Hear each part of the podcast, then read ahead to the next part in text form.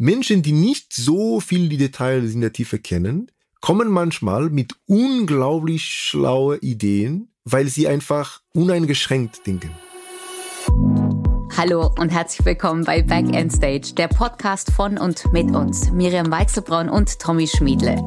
Back, weil Tommy als Autor und Regisseur lieber aus dem Hintergrund agiert und Sendungen kreiert während Miriam als Moderatorin auf der Bühne und vor der Kamera steht. Also sie ist voll Stage. Back and Stage eben. Und weil wir uns gut kennen und uns trotzdem auch mögen, laden wir uns gegenseitig tolle Gäste aus unserem beruflichen Umfeld ein. Einmal er für mich. Und dann wieder sie für mich. Und dann besprechen wir aus ganz verschiedenen Blickwinkeln ein ganz spezielles Thema. Das irgendwie zu unserem Gast passt. Hallo Miriam. Hallo Tommy und hallo liebe Zuhörerinnen und Zuhörer von Back End Stage. Wir sind wieder da. Zwei Wochen Pause und wie geht's dir, Tommy? Mir geht's ausgezeichnet. Danke sehr.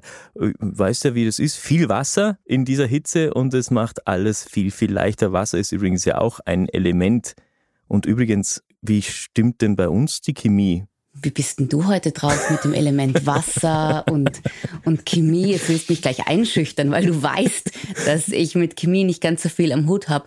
Bei uns stimmt die Chemie, darauf können wir uns einigen, oder zumindest freundschaftlich, nicht auf romantischer Ebene, ja. aber freundschaftlich sehr wohl. Gott sei Dank. Ansonsten ist meine Beziehung zur Chemie leider nicht die beste weil ich es einfach nicht verstanden habe. Und ich habe das Gefühl, Chemie ist ein Ding, da muss man so die Grundlagen verstehen. Man kann nicht einfach nur auswendig lernen. Und wenn man es einmal nicht verstanden hat, weil der Rest baut ja immer auf demselben auf, dann ist der Zug quasi abgefahren. Und dann habe ich quasi aufgegeben muss ich Ach, zugeben. Verstehe. Und bei dir? Naja, also ich muss noch sagen, ich weiß, wie mein Lehrer in der Chemie hieß. Der hieß Dietbert Müller und das habe ich mir bloß deswegen gemerkt, weil der so einen komischen Vornamen hatte. Und ich hatte genau ein Jahr Chemie und das war ich war kein schlechter Schüler, möchte nicht angeben, aber ich war wirklich ein ordentlicher Schüler. Mir ist es leicht von der Hand gegangen. Die Schule war für mich eine Traumzeit, weil ich konnte alles Mögliche sonst auch machen. Es ging immer alles gut, nur Chemie war so ein Jahr durch und irgendwie und dann raus bei Dietwert Müller. Und es ging nie was rein und blieb auch nichts hängen. Und das ist mir dann mhm. später zum Verhängnis geworden, als ich Wissenschaftssendungen gemacht habe. Ach okay, aber es ist dir im Alltag nicht zum Verhängnis geworden, weil ich habe mich immer damit beruhigt, dass ich mir gesagt habe, naja, brauche ich ja nie mehr. Ja, das ist halt bei Fernsehen manchmal schwierig, gell? Manchmal muss man Sachen machen, von denen man keine Ahnung hat. Ja, und was sagst du mir? genau. Ich moderiere seit zwölf Jahren eine Tanzsendung und kann keinen Schritt tanzen. ja, das ist interessant, ob das auch Chemie ist. Also liebe Miriam, ich habe dir heute einen Gast mitgebracht, da denken wir Männer, Mann oh Mann, da hat der liebe Gott wieder mal übertrieben und er schaut super aus, er kann kochen, er spielt sensationell Piano, er ist ein Portugiese, also mit Charme ausgestattet und er ist schon mit 41 Jahren acht Jahre Professor für organische Chemie und ganz aktuell das jüngste Mitglied der Akademie der Wissenschaften in Österreich, wo wirklich nur die Superstars drin sitzen, was Wissenschaft betrifft. Und er ist der einzige Nicht-Weiße in dieser Akademie, also sensationell mit 41 Jahren. Ich freue mich auf Professor Dr. Nuno Maulide. Jetzt bin ich eingeschüchtert. Hallo Nuno Maulide, freut mich sehr. Eingeschüchtert bin ich auch, aber danke für die Einführung. Hallo, freut mich auch sehr dabei zu sein. Der Lebenslauf ist natürlich beeindruckend. Ich habe mir das ja im Vorfeld auch mal durchgelesen und äh, möchte nicht behaupten, dass ich vieles davon verstanden habe, weil es klingt wahnsinnig schlau und wie gesagt, bei mir ist der Chemiezug irgendwann abgefahren, habe ich das Gefühl. Aber ich bin da ja nicht die Einzige. Naturwissenschaften sind in der Schule generell nicht sehr beliebt. Es heißt sogar, dass Mathe und Physik und Chemie die unbeliebtesten Fächer überhaupt sind europaweit. Warum glaubst du, ist das so? Weil du bist ja und die Chemie, äh, ihr seid ja ähm, sehr verliebt und äh, du hast dich äh, in die Chemie verliebt und das ist so dein Weg, dein, dein beruflicher Werdegang. Aber warum hadern so viele damit? Naja, da, da muss ich schon zwei Dimensionen unterscheiden. Es stimmt schon, dass unter den Schülerinnen vielleicht Chemie und Physik und Mathe natürlich als schwierige Fächer gesehen werden ich höre sehr, sehr häufig, wenn ich sage, ich bin Professor für Chemie, die Leute, oh, Chemie, das war so schrecklich, ich habe nie was verstanden. Also es gibt so ein, ein, ein Mythos rund um diesem Fach. Für die Gesellschaft ist es aber so, meiner Meinung nach, dass zumindest die Physik und insbesondere hier in Österreich von den Menschen, also der Mensch auf der Straße, sehr hoch angesehen wird, weil jeder Mensch versteht, selbstverständlich ist es wichtig, dass wir äh, Gravitationswellen entdecken. Oder selbstverständlich ist es wichtig, dass wir den Higgs-Boson äh, beweisen. Obwohl, wenn du dann fragen würdest, genau worum es geht, bin mir nicht sicher, dass die Leute wirklich wussten. Also ich denke, die Physik hat sehr gute PR, Public Relations, im Laufe des, der Jahren gemacht, aufgrund von natürlich zahlreichen Persönlichkeiten, die sehr gute Arbeit geleistet haben. Und wir, die Chemiker, da muss ich schon zugeben, haben nicht diese Arbeit gemacht. Und wir haben fast die Medien diese Rolle übernehmen lassen, indem sie natürlich dann über die schlechten Sachen berichten. Insofern ja, ist es uns alle das klar. Tun Medien gerne, gell? Genau, die Chemie ist da, weil sie unsere Umwelt verschmutzt, weil sie unser Essen äh, gefährlicher macht, weil sie Plastik generiert und somit unsere Umwelt nochmal in Gefahr stellt. Aber ist das denn nicht wahr? Naja, ich würde zuerst zurück auf deine Frage greifen, wenn ich, wenn ich darf, und ja. sagen, ich denke, du, du hast was Wichtiges in, in diesem Gespräch schon erwähnt, und zwar zweimal. Du hast immer geglaubt, die Chemie wird dich im Alltag nie helfen können. Du brauchst es nicht. Und mhm. das denken auch natürlich sehr häufig Schüler und Schülerinnen. Und ist interessanterweise, weil ich gehe davon aus, du kochst gerne, Miriam? Ja, ich koche sehr gerne. Du musst ja aber verstehen, jede Operation, jeder Ansatz, den du in der Küche machst, ist nichts anderes als Chemie. Dann bin ich ja Chemikerin. Unbedingt. Ich würde fast fragen, hast du irgendwann gemerkt, dass wenn du zum Beispiel in Wasser Kartoffel kochen möchtest, wenn ja. du dein Wasser mit ein bisschen Salz kochen mhm. lässt, bevor die Kartoffeln reinkommen, dann kochen die Kartoffeln auch schneller. Ja. Aber das ist reine das Chemie. Stimmt. Das ist reine Chemie. Ich kann es jetzt kurz erklären. Der Tommy lacht, aber ja. das ist reine Chemie, weil Wasser als also äh, reines Lösungsmittel, reines Substanz, hat einen gewissen Siedepunkt, sind so 100 Grad. Mhm. Aber Wasser mit irgendwelcher Substanz drinnen gelöst, wie zum Beispiel Kochsalz, hat einen höheren Siedepunkt.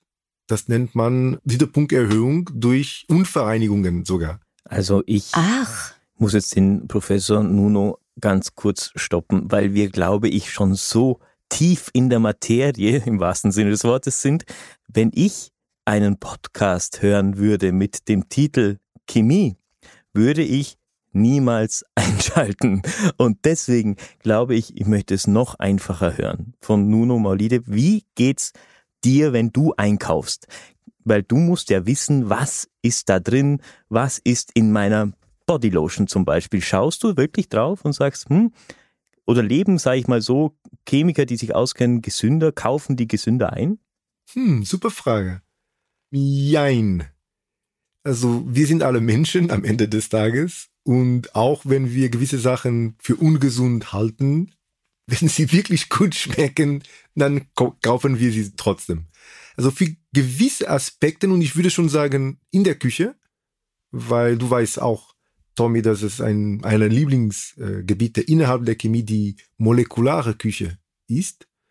In der Küche gibt es zahlreiche Sachen, die man anders machen kann, wenn man sich ein bisschen mit den chemischen Aspekten auskennt. Zum Beispiel, ich würde nie wieder Schokomousse machen mit etwas anderes als Schokolade und Wasser. Und früher hatte ich natürlich alle möglichen Rezepte, wo es Schlagobers und Milch und was weiß ich noch da drinnen gesteckt hat. Wie mit Schokolade und Wasser und sonst nichts? Sonst nichts. Wie funktioniert denn das? Haben wir sogar in der Sendung Quantensprung Einmal gemacht. Einmal weiß, gemacht. Natürlich weiß ich nicht mehr, wie es ging. also wichtig ist, dass eine Schokolade äh, 70% Kakao äh, enthält, mindestens, weil sonst geht's nicht. Und dann es ist so, dass Schoko und Wasser natürlich sich nicht ordentlich mischen, weil sie unterschiedliche Eigenschaften haben. Aber es ist immer die Möglichkeit, eine sogenannte Emulsion zu machen, wenn man die beide relativ schnell und bei höheren Temperaturen vermischt äh, lassen. Ja, das ist eine gute Idee. Vor allem, damit ist die Frage von Tommy ja doch ein bisschen beantwortet. Ein bisschen gesünder kann ein Chemiker dann doch leben, weil eine Schokomousse nur mit Wasser und Schokolade, 70 Prozent, ist auf jeden Fall gesünder, als wenn man alles andere noch dazu mischt. Und schmeckt intensiver. Wir haben aber vorhin gesagt, vielleicht sind die Medien dran schuld, ich weiß es nicht genau, aber vielleicht ist es auch ein riesiges Missverständnis. Die Chemie hat nicht den besten Ruf, obwohl wie wir gerade gehört haben, es natürlich viele positive Aspekte gibt, wenn man sich damit auskennt. Aber prinzipiell, wenn jetzt jemand Chemie hört, dann sagt man sofort, ich lasse keine Chemie an meine Haut, ich lasse keine Chemie an Lebensmittel. Nichts ist chemiefrei allerdings. Aber was sind denn jetzt die guten chemischen Stoffe? Ja, super, super Frage, weil ich würde sogar ein bisschen einen Schritt zurückgehen und sagen, alles ist Chemie. Also zu sagen, ich will keine Chemikalien in meinem Essen oder ich will keine Chemikalien in meinem Wasser. Wasser ist eine Chemikalie. Wir alle sind nichts anderes als große Chemikalienmaschinen.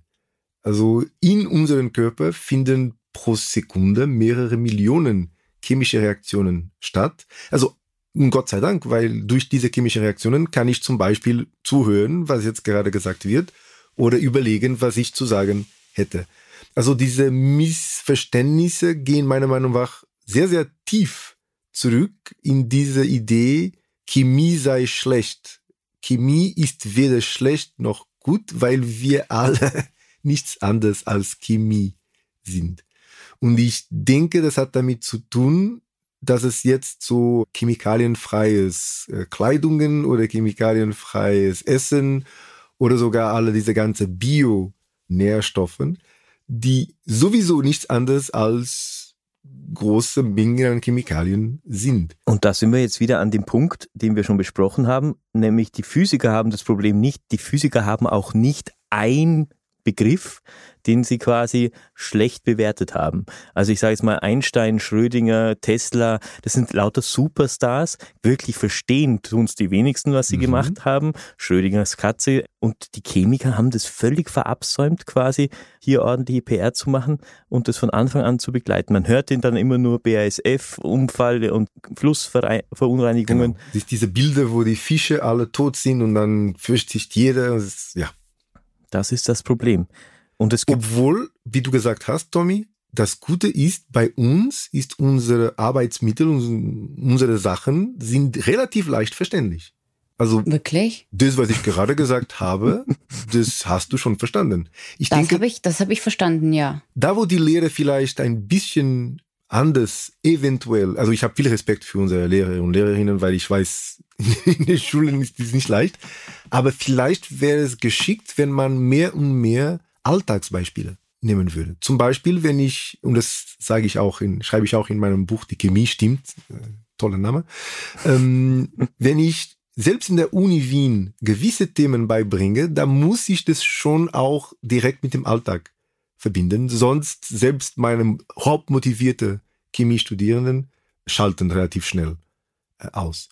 Und zum Beispiel, wenn ich über Schwefelchemie rede, da würdest du sagen, Medium, Schwefelchemie pff, sagt mir nicht wirklich viel, ist fast Nein. wie Chinesisch. Aber wenn ich sage, es ist aufgrund der Schwefelchemie, dass meine Haare, du siehst es jetzt nicht, weil wir im, im Podcast sind, aber wenn du hier wärst, würdest du sehen, dass ich meine Haare so schöne Locken äh, habe, ja. Aber bei Tommy die Haare glatt sind. Und ja. der Grund dafür ist eigentlich Schwefelchemie. Da, wenn ich sowas sage, bin mir sicher, bei dir ist schon, oh, wirklich? Wieso? Ja.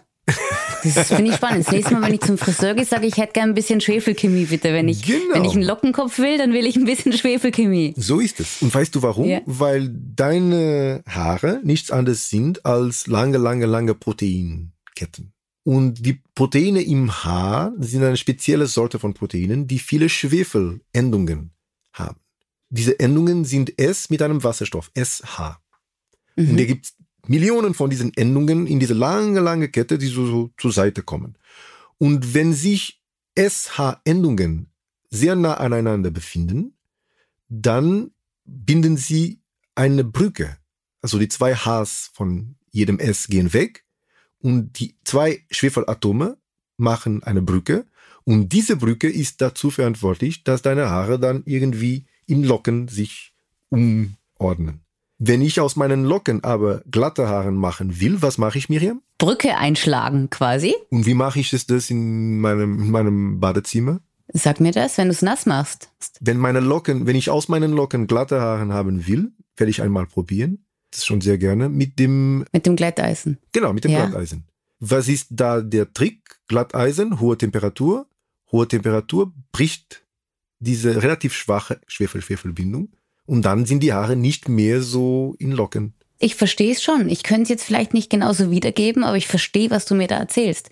Findest du es eigentlich manchmal, ich muss es jetzt fragen, wenn, wenn ich mit jemandem spreche, der so schlau ist wie du, findest du es manchmal sehr ermüdend, mit jemandem jetzt ich meine, ich bin ja auch wahnsinnig schlau, aber wenn du jetzt mit jemandem dich unterhalten müsstest, der jetzt nicht so schlau ist wie ich, fändest du das wirklich sehr langweilig? Gar nicht. Weißt du warum?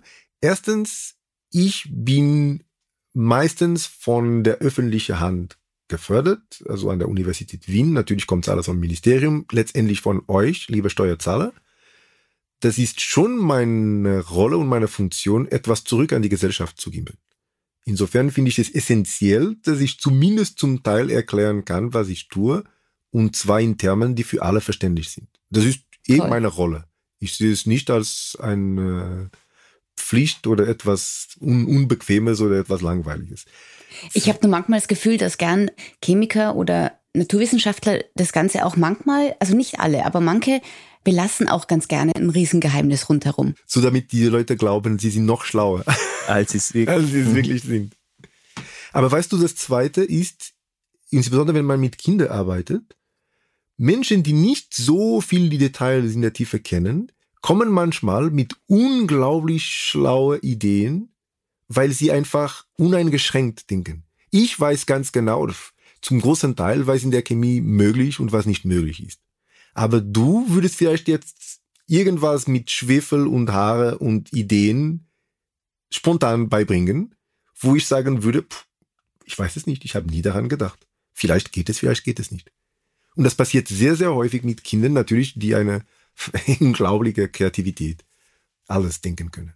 Aber jetzt gibt's natürlich auch Themen, sei jetzt mal, also die gelockten Haare sind natürlich für viele Menschen ein extrem wichtiges Problem, aber es gibt ja auch wirkliche Herausforderungen, sage ich jetzt mal, die man quasi als Chemiker verstehen kann und möglicherweise auch dann wieder rückgängig machen kann. Und du sagst ja selbst, dass Kunststoffe eine tolle eigentlich Erfindung waren für die Menschheit, wir könnten uns nichts vorstellen mehr, würde es keinen Kunststoff geben. Und so alt ist die Erfindung ja noch gar nicht. Aber jetzt haben wir natürlich ein Riesenproblem weltweit, wissen eigentlich nicht mehr, wie wir mit dem, was wir selbst erfunden haben, umgehen.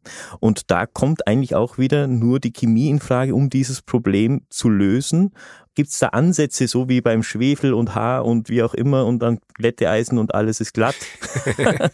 also super Thema, weil Plastik ist, wie du gerade gesagt hast, also meiner Meinung nach, Plastik ist als Chemiker die Top-Erfindung des 20. Jahrhunderts. Also, weil sie unser Leben so revolutioniert hat und es ist auch eine Erfindung, die so gut zeigt, es gibt weder gute noch schlechte Chemikalien. Miriam, ich hoffe, du hast ein Glas Wasser bei dir. Ja. Ich hoffe, ja. du trinkst so zwei, drei Liter Wasser am Tag, weil du siehst gesund. Das, das versuche ich, ja da würdest du sagen, Wasser ist eine gute Chemikalie. Ja, natürlich. Naja, ja. aber wenn du jetzt so vier bis fünf Liter Wasser innerhalb von einer halben Stunde trinken würdest, wäre es gar nicht so gut für dich. Du könntest sogar das heißt, daran sterben. Wie mit Plastik oder auch mit Wasser. Das Problem ist mit uns Menschen ist ja, dass wir einfach kein Maß und Ziel kennen. Mhm. Wir übertreiben es einfach mit allem. Ist das das mhm. Problem? Genau, hast, hast du richtig. Und genau mit Plastik. Also Plastik ist per se eine großartige Entdeckung. Wir Menschen haben dann übertrieben, haben dann alles auf Plastik gemacht und haben nicht einmal überlegt, wie man das am Ende entsorgt. Und dann entstehen diese riesigen Probleme und es ist dann leicht zu sagen, die Chemie ist schuld, die Chemie ist schuld, die böse Chemie. Aber wie der Tommy gerade gesagt hat, was ist Plastik, was ist Kunststoff? Plastik und Kunststoffe sind nichts anderes als mehrere Kohlenstoffatome in einer unendlich langen Kette. Also wirklich mehrere Milliarden von Kohlenstoffatomen. Und deswegen hat Plastik so tolle Eigenschaften, weil Stoffe mit dieser chemischen Konstitution sind schon großartig. Was brauchst du, um Plastik abzubauen? Ich lasse dich antworten, Miriam. Nein, bitte nicht. Fühle ich mich wie in der Schule. Ich habe auch das ist keine immer, Ahnung. Weißt du, was, wie ich in der Schule immer reagiert habe? Wenn ich eine Idee hatte und ich war mir aber nicht sicher, vor lauter Angst, dass ich falsch liege, habe ich gar nichts gesagt. Und genau so fühle ich mich jetzt. Oh, das, ist eine Therapiestunde hier mit dir. Jetzt kommt alles wieder raus. Lustigerweise ist es ein Problem von europäischen Schulen. Weißt du, also wir haben alle das, weil unser Schulsystem so sehr lehrerzentrisch ist. Das heißt, der Lehrer dominiert die Lehrstunde. Und insofern passiert genau, was du gerade gesagt hast. Die Studenten, die Schüler sind immer voll Angst, dass sie eventuell was Blödes sagen.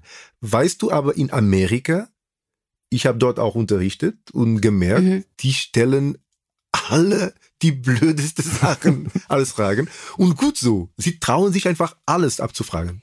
Ich glaube generell, die besten Dinge entstehen aus einem Dialog. Immer. Und es kann nicht gut werden, wenn einer immer nur redet und einer hört immer nur zu. Ich glaube, das ist immer ein Geben und Nehmen. Und das ist auch beim Lernen so. Davon bin ich überzeugt, dass nur was hängen bleiben kann, wenn man sich austauschen kann und wenn man gemeinsam Dinge rausfindet. Und gerade in Fächern, die vielleicht nicht so auf der Hand liegen, dass man sich leicht tut damit, ist es umso wichtiger. Und genauso sollte es auch sein.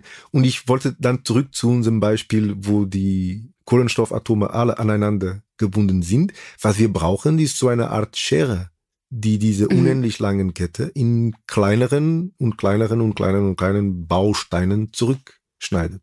Mhm. Und das ist wieder die Chemie im Einsatz, weil es gibt jetzt äh, also intensive Forschung mit dem Ziel, diese Art von Reaktion, die schon möglich ist. Also wir wissen schon, wie wir das machen können, aber es muss dann irgendwann wirtschaftlich rentabel werden. Derzeit ist es noch anhand von hohen Temperaturen und hohen Drucken, das ist nicht wirklich, was uns alle äh, helfen wird.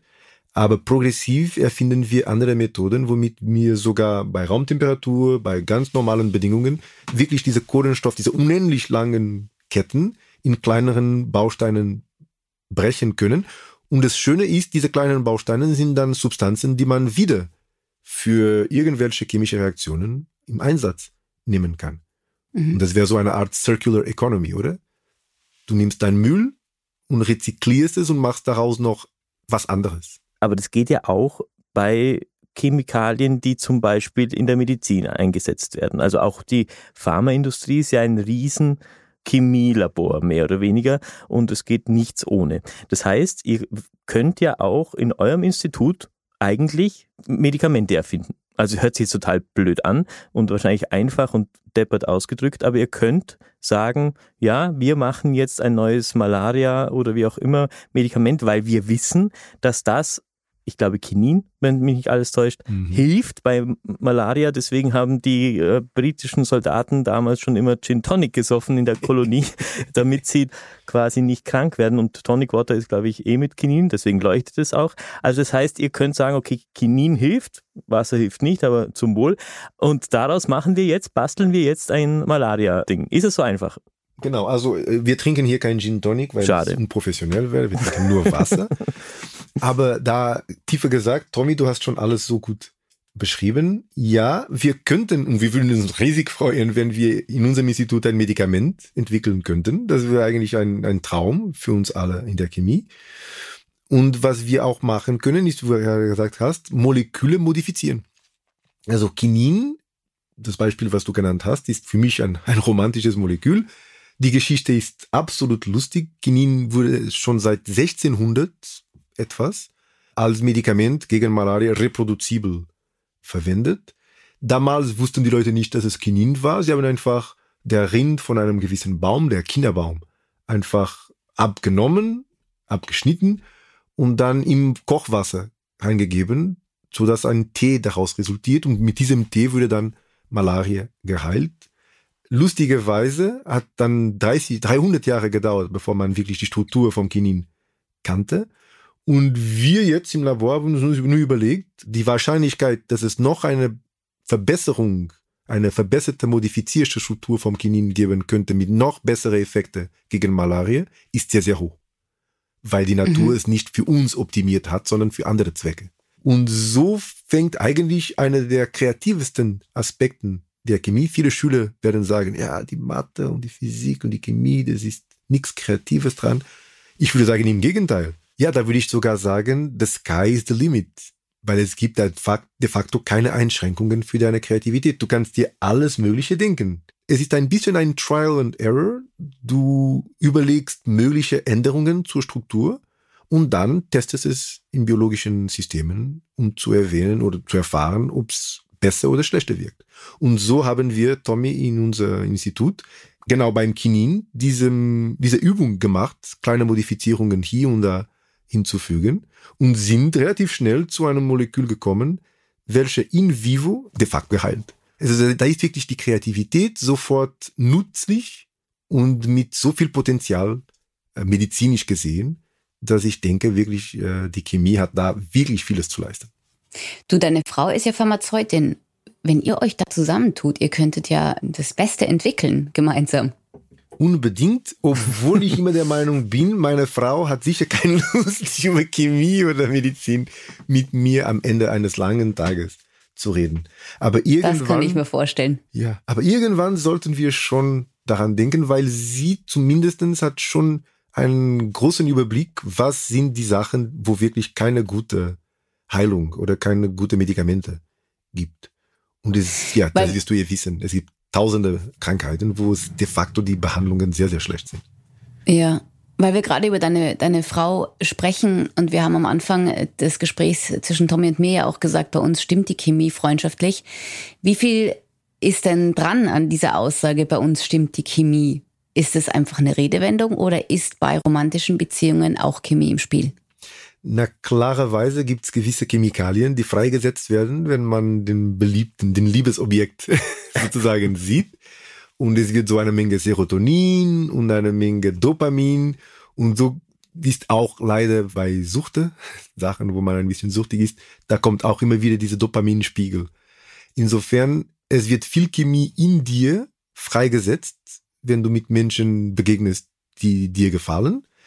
Mhm. Aber es ist immer noch nicht 100% klar, ob es nicht pheromonartig, weil wir wissen schon für Insekten ist es unglaublich und für andere Tiere, ob irgendwelche kleine, sehr kleinen Mengen spürbaren Molekülen auch freigesetzt werden, wenn gewisse Menschen miteinander äh, diese Attraction äh, mhm. erfüllen.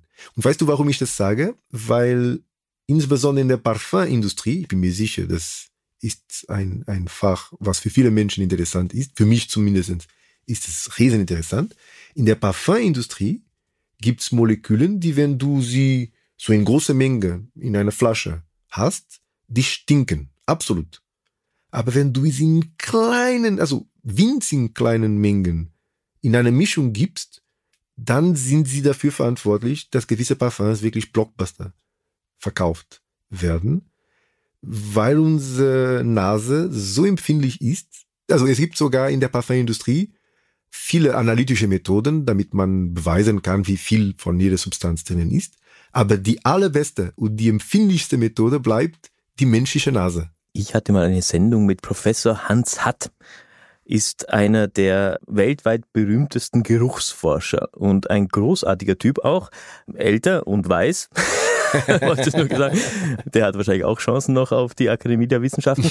Aber jedenfalls, und, und der hat damals in der Sendung gesagt, was ich sehr spannend fand, dass dieser Ausdruck, diese Redewendung, man kann sich riechen und ich kann ihn nicht riechen oder sie nicht riechen, ist tatsächlich wahr. Also man kann Menschen, und das hat sicher auch was mit der Chemie zu tun, es ist ja tatsächlich so, es gibt Menschen, die können noch so attraktiv aussehen oder noch so schön und gut reden, aber man kann sie nicht riechen und dann ist alles für den Hugo. Es ist völlig egal, wie toll die Frau ist. Es bringt uns nichts, wenn ich sie nicht riechen kann. Also augenscheinlich auch eine Situation, wo dann der Geruch und Geruchszellen gibt's ja fast in jeder Zelle, sogar irgendwo im Darm gibt's Geruchszellen. Also überall werden Gerüche aufgenommen. Das heißt, eigentlich kann man irgendwann mal über Gerüche oder auch Therapien machen. Und lustigerweise ist der Geruchssinn der am wenigsten verstanden Sinn von Menschen. Also wir wissen, dass es irgendwelche Rezeptoren geben, gibt, aber diese Rezeptoren sind A, so empfindlich, B, es gibt so viele von denen und C, wir verstehen gar nicht, wie eine chemische Struktur, so auf Papier, einen gewissen Geruch haben kann. Weil es gibt, wir haben es gerade auch im Ansatz, weil es ist ein Gebiet, wo ich so gerne, also ich würde gerne den nächsten Chanel sowas entwickeln, weil es ist nicht, also die Chemie an sich ist nicht kompliziert, aber es gibt so wenig Verständnis in diesem Gebiet, dass wir, ich habe es gerade unterrichtet sogar, es gibt zwei Strukturen, die wie eine Giraffe und ein Hippopotamus ausschauen. Also zwei völlig unterschiedliche Strukturen, aber die haben absolut identische Gerüche. Und dann fragst du dich, wo ist da die, die Logik? Das heißt, es gibt noch vieles zu entdecken. Die Leute verstehen noch so wenig vom Geruchssinn. Und deswegen ist in der Parfumindustrie der am teuersten Mitarbeiter nicht der Chemiker, der die neue Moleküle macht, nicht der Analytiker, der diese Parfums beschreibt, sondern der Nase. Da sind Menschen, die am Tag maximal vier Stunden arbeiten können, wenn überhaupt, und sie können nur so ein Sniff zwischen 4000 unterschiedliche Substanzen unterscheiden. Wahnsinn. Ich habe so eine Bibliothek im Kopf und sie machen ja, das ist Nummer 3256. So ist die Prüfung auch am Ende. Wahnsinn. Also die, die, das Studium ist auch ein bisschen langweilig, wenn ihr fragt, so, heute machen wir Substanz 100 bis 450. Zitrone 1 bis 12. Ja, genau. Schweißfuß 8. Und das, und das Lustige ist, ein Parfum ist eine Mischung aus knapp 100 bis 200 Einzelsubstanzen. Und für jeden Parfum werden so knapp 200 Varianten, winzig Änderungen, Varianten konzipiert. Und dann wird da entschieden anhand von einem Panel von Menschen, welche Variante die beste ist. Und wenn ich eine gewisse Firma, ich darf sie nicht erwähnen, äh, für Consulting, für Beratung äh, besuche, am Ende geben sie mir immer eine von diesen Probe-Parfums, die nie zum Markt gekommen sind, weil sie ein bisschen anders sind als das, was zum Markt gekommen ist sei. Und sie sagen immer, das riecht sehr gut, aber bitte sich nicht in diesem Parfum verlieben, weil es ist wirklich eine Einzelprobe. Mhm. Es gibt keine zweite. Wird es nie geben. Und meine Frau nimmt sie und dann am Ende sagt, ja, kannst nicht dasselbe nochmal? Nein, das gibt nicht dasselbe, gibt nie wieder. Insofern, ja, das, das ist wirklich ein spannendes, ein spannendes äh, Metier. In Wahrheit bist du ja ein Zauberer, wenn man so will. Fast. Ich stelle mir das so vor, mit diesen ganzen Flüssigkeiten und was du alles quasi entstehen lassen kannst aus bestimmten Dingen, das finde ich faszinierend. Aha, die Chemie hat jetzt bei dir schon eine andere Anerkennung gefunden. Nein, sie hatte immer höchste Anerkennung. Ich habe nur nichts verstanden davon. Aber ich weiß und ich sehe schon ein, dass wir sie brauchen. Sagen wir so. Das stimmt. Weil du gerade gesagt hast, wenn du Consulting machst, Chemiker können ja generell mit ihren Entwicklungen und anderen Consulting-Aufgaben quasi auch richtig viel Geld machen. Du bist ja selbst auch ein gefragter Gast, zum Beispiel bei Pharmaunternehmen auch. Was ist jetzt dein persönliches Ziel? Reich werden oder die Welt retten? ich würde sagen, reich werden schaffe ich sowieso nie. Alleine mit, mit diesen Sachen. Vielleicht, wenn man ein Medikament entwickeln würde, dann würde die Uni zuerst reich, weil alles, was ich entdecke, der Uni gehört. Und eventuell, wenn es wirklich große Mengen wären, vielleicht kommt am Ende was zu mir. Du weißt, wie es ist. Es ist so wie ein Trichter, oder? Die da oben, mhm. die kriegen alles und dann am Ende bleibt für uns ein paar Tröpfchen. Wenn aber viel am Anfang ist, dann sind die Tröpfchen auch noch, noch in Ordnung. Ich würde aber sagen, ja, ich denke, keiner von uns macht Forschung und Entwicklung, um reich zu werden. Wir wollen immer nicht unbedingt die Welt retten, sondern was Wertvolles beitragen. Und vor mhm. allem habe ich in den letzten Jahren gemerkt, ich bin noch jung im Geschäft, noch wichtiger ist gute professionelle, gute Wissenschaftler für die Zukunft auszubilden. Weil am Ende habe ich jetzt gerade, also ich bin noch 40, aber gerade gemerkt, wenn ich in den Ruhestand gehe, alle Publikationen, alle Papers, die ich geschrieben habe, alle tolle Entdeckungen und super Vorträge, das wird innerhalb von kurzer Zeit vergessen. Das Einzige, was bleibt von dem, was du als Professor machst, sind die Menschen, die du ausgebildet hast. Weil die bleiben weiter, die werden andere Menschen ausbilden, vielleicht werden sie einige Sachen von deinem Ausbildungsstil nehmen, andere vielleicht nicht, weil du einfach blöd warst. Und so entsteht so eine Art Kultur, eine Art Schule. Das sollte das höchste Ziel sein, wirklich Top-Menschen auszubilden, weil das geht immer weiter. Deine Vorlesungen sind ja auch nicht umsonst so beliebt. Also ich habe ja auch gesehen, du, du betest nicht einfach nur Sachen herunter, sondern du stoppst zwischendurch, du nimmst dir Zeit zu sehen, ob auch wirklich verstanden wurde, was du gesagt hast. Und ich glaube, um das geht's, ne? dass sie nicht einfach nur lernen und auswendig lernen, sondern verstehen, um was es geht. Und so wie ich das beurteilen kann, anhand der einigen Ausschnitte, die ich sehen konnte, wie du unterrichtest, machst das schon sehr gut. Also ich glaube, da wirst du viel hinterlassen. Das hört man immer gerne an. Also vor allem, weil für manchen Professor mag die Lehre vielleicht nicht so prickelnd sein. Ich finde, ohne Lehre wäre es total fad. Ich würde vorschlagen, wenn die Miriam mal wieder in Wien ist, dann besuchen wir gemeinsam eine Vorlesung von Nuno Maulide, nehmen uns ein Gin Tonic mit, damit wir überhaupt irgendwas verstehen. Wir zwei äh, Vollnulpen in der Chemie und das wird sehr, sehr unterhaltsam. Was sagst du, Miriam? Ja, natürlich. Also wenn ich Gin Tonic höre, bin ich ja eh dabei. Aber ansonsten, nachdem ich jetzt Nuno gehört habe und anfange zu verstehen, was so spannend ist, würde ich auch ohne Gin Tonic in seine Vorlesung kommen. Sehr gut. Na, ich dachte eher, weil wir zwei sicher nicht viel verstehen werden, aber wir haben uns heute sehr, sehr bemüht und ich Kann nicht, wohnt ihr wohl in der Willennichtstraße, wie Stromberg schon gesagt hat. Wenn ja. wir wollen, wir müssen nur wollen, Tommy. Ja. Okay, also gut, Frau Professor, Weichsel Brown, ich freue mich sehr. Also Psychologie, Chemie, alles da und ich bin völlig überfordert. Aber es war ein wunderschönes Gespräch und ich möchte nochmal sagen, du bist ja auch in dem Fall mit deinem, mit deiner Aufnahme in die Akademie der Wissenschaften jetzt eh das beste Beispiel, dass die Jugend jetzt auch in den Altherrenkreis aufgenommen wird. Ist ja auch ein schönes Zeichen, oder? Ich freue mich, dass die nächste Generation auch in diese Sachen mitgenommen wird. Also wir haben alle Beiträge die wir leisten können zu den wichtigsten Problemen. Und insofern, man kann sich nur freuen. Österreich modernisiert sich und schaut nach vorne. Bravo. Wir schauen auch nach vorne. Vielleicht werden wir irgendwann mal mehr Chemie verstehen. Wir haben heute den ersten Versuch gewagt. Es hat ein wenig gefruchtet, bei mir zumindest, bei der Miriam weiß ich nicht. Miriam, doch, doch, ich gehe jetzt nämlich Kartoffeln kochen und mit Gin Salz, weil dann geht schneller. Ich trinke einen Gin Tonic, darauf stoße ich an und Ehrlich? außerdem gibt's als Dessert ein Schokomousse mit Wasser und Schokolade. Ich habe viel gelernt. Dankeschön, Nuno. Ich bedanke mich. Danke, danke und Mahlzeit. Liebe. Zuhörerinnen und Zuhörer von Back in Stage, vielen Dank, dass ihr wieder mit dabei seid und ich freue mich, wenn wir uns in zwei Wochen wieder hören. Tommy, mach's gut. Mach's gut und wir arbeiten dran, dass die Chemie weiter stimmt. Das Tschüss. machen wir. Ciao. Tschüss.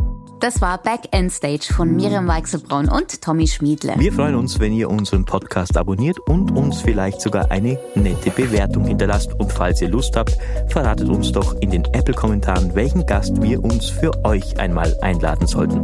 Wir freuen uns auf die Vorschläge und wenn ihr beim nächsten Mal wieder mit dabei seid. Bye bye und Baba von Miriam aus London und Tommy from Austria.